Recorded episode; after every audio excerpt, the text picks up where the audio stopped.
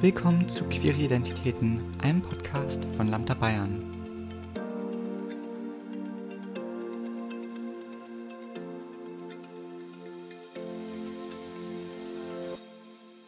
Menschen sind zu sperrig, um in Schubladen zu passen.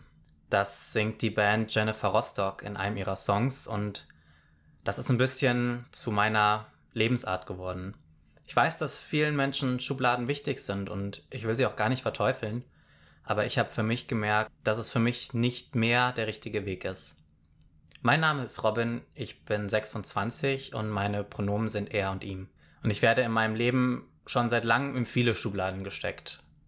Autist, Tourettler, Nerd, Superbrain, Weirdo und, was die queeren Identitäten angeht, Trans und Hetero.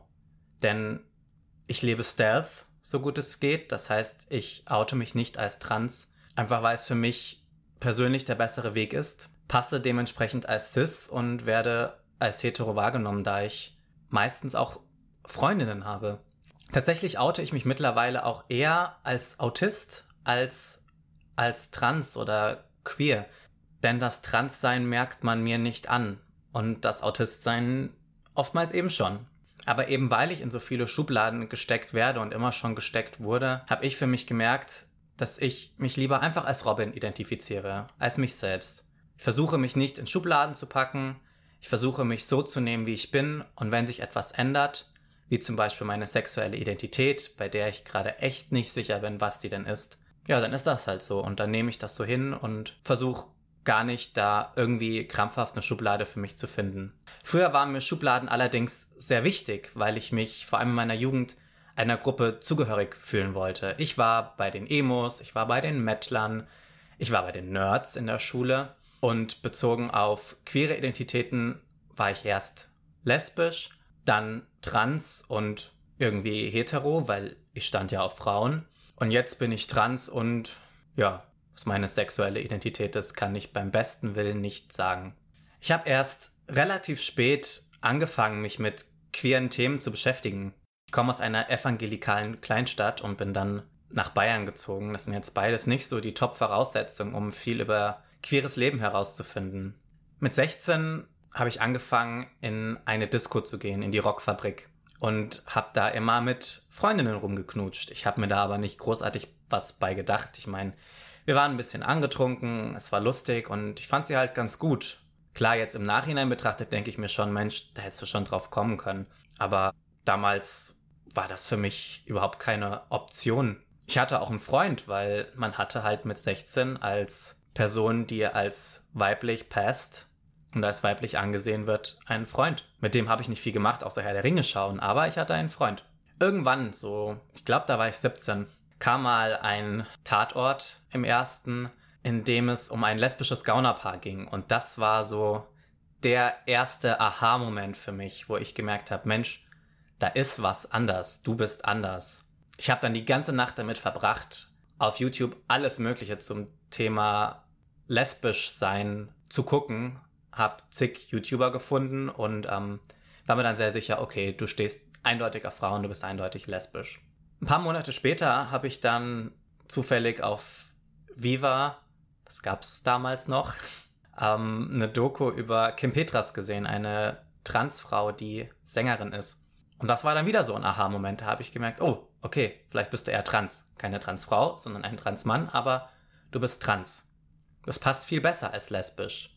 Und dann habe ich mich als trans geoutet. Es war für mich beide Male so eine Art Befreiung und ein Aha-Moment. Aber das Trans-Outing war sehr schwer, vor allem weil es mir anfangs nicht abgekauft wurde.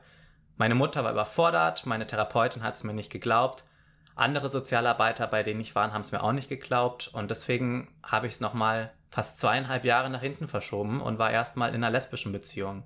Beide Male oder auch die Male danach, die dann noch kamen, habe ich mich Familien und Freunden via Brief geoutet. Meinen Freunden damals via ICQ. Für die, die das nicht mehr kennen, das ist eine Plattform gewesen, die es damals gab für die Oldies unter uns. Ich habe das immer schriftlich gemacht, weil ich so emotionales nicht persönlich transportieren kann. Das überfordert mich. Aber es war auch immer okay und ich habe immer gutes Feedback bekommen. Vor allem, als ich mich dann das zweite Mal als trans geoutet habe, das war dann zweieinhalb Jahre später mit 20.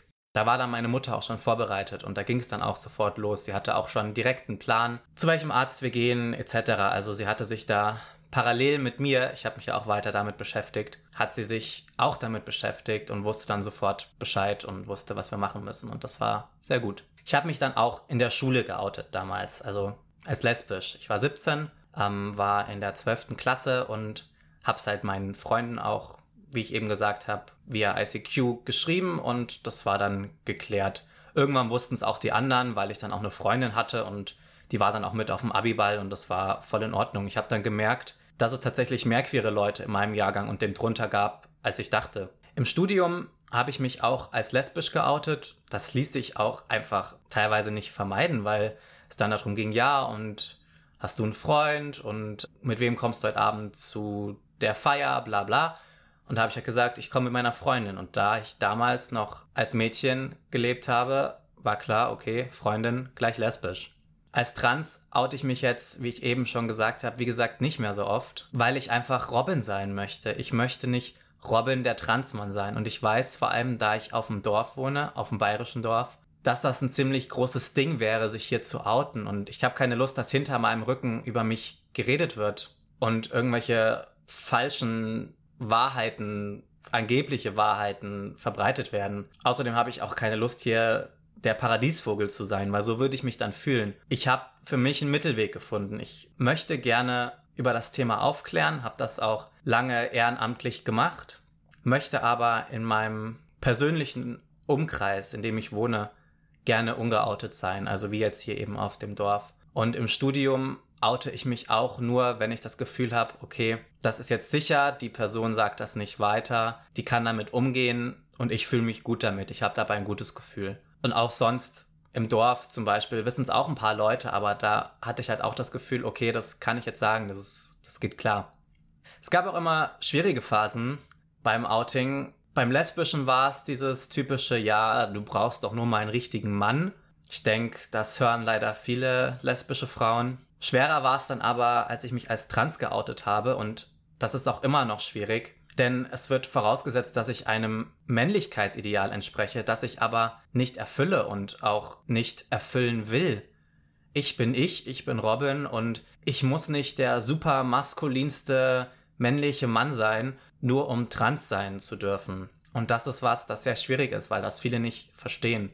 Auch was meine sexuelle Identität betrifft, ist es sehr schwierig, denn wenn ich jetzt wirklich sagen würde, okay, ich bin nicht hetero, ich könnte mir vorstellen, mit einem Mann zusammen sein. Dann kommen und kamen auch schon Sprüche wie, ja, dann hättest du doch einfach XY, sprich weiblich bleiben können. Es wäre doch viel einfacher gewesen. Und da ist, glaube ich, in vielen Köpfen noch nicht angekommen, dass sexuelle Identität und Geschlecht einfach zwei unterschiedliche Paar Schuhe sind und man das nicht über einen Kamm scheren kann. Es gab natürlich auch schöne Momente. Ich habe durch meine Outings wahnsinnig viele tolle Leute kennengelernt auf CSDs, in Online-Foren, in Jugendgruppen, auf Partys und ich will diese Menschen in meinem Leben nicht missen und auch diese Erfahrung, die wir zusammen gemacht haben. Genau wie ich eben gesagt habe, ich war dann relativ schnell in einer Jugendgruppe, habe dort wahnsinnig viele Freundinnen gefunden und mich da total wohlgefühlt. Da war es dann auch wirklich noch wichtig für mich, diese Schublade zu haben und Leute zu haben, mit denen ich mich identifizieren kann, denen es ähnlich geht wie mir mit denen bin ich dann auch irgendwann auf queere Partys gegangen, als ich 18 war und zu CSDs in ganz Deutschland. Und das sind Erfahrungen, die will ich nicht missen. Genau diese Erfahrungen haben mich zu dem Menschen gemacht, der ich heute bin. Klar wäre es irgendwie auch schön oder einfacher gewesen, als Cis-Mann geboren worden zu sein. Aber dann wäre ich nicht der Mensch, der ich heute bin. Denn durch meine persönlichen Erfahrungen bin ich ein sehr offener und reflektierter Mensch geworden. Und das wäre ich als Cis-Mann vielleicht nicht geworden. Und deswegen bin ich schon irgendwie froh, dass ich diese ganzen Outings hinter mir habe, dass ich diese ganzen Phasen hinter mir habe, diese ganze Selbstfindung, die viele Cis-Menschen, Cis-Hetero-Menschen oft erst viel später im Leben haben und dadurch jetzt schon so früh weiß, wer ich bin und was ich will im Leben. Ich denke, das wäre nicht so, wenn ich eben das alles nicht durchgemacht hätte.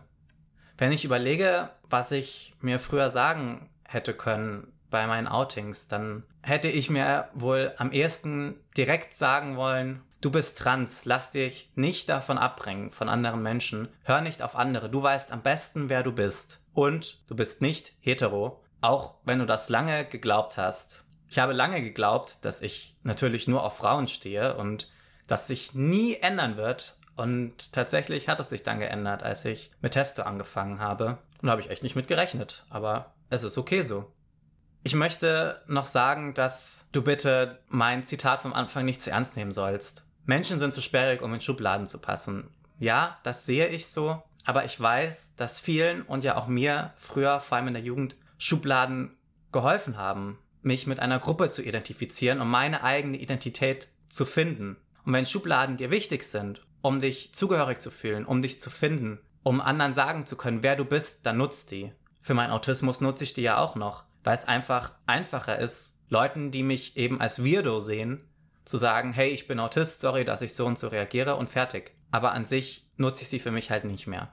Und ganz wichtig, stress dich nicht. Du musst nicht sofort deine richtige Schublade finden und die Schublade kann sich auch ändern, die kann sich das ganze Leben über ändern, so wie es das bei mir mit der sexuellen Identität getan hat und bin mir sicher, du wirst deinen Weg finden.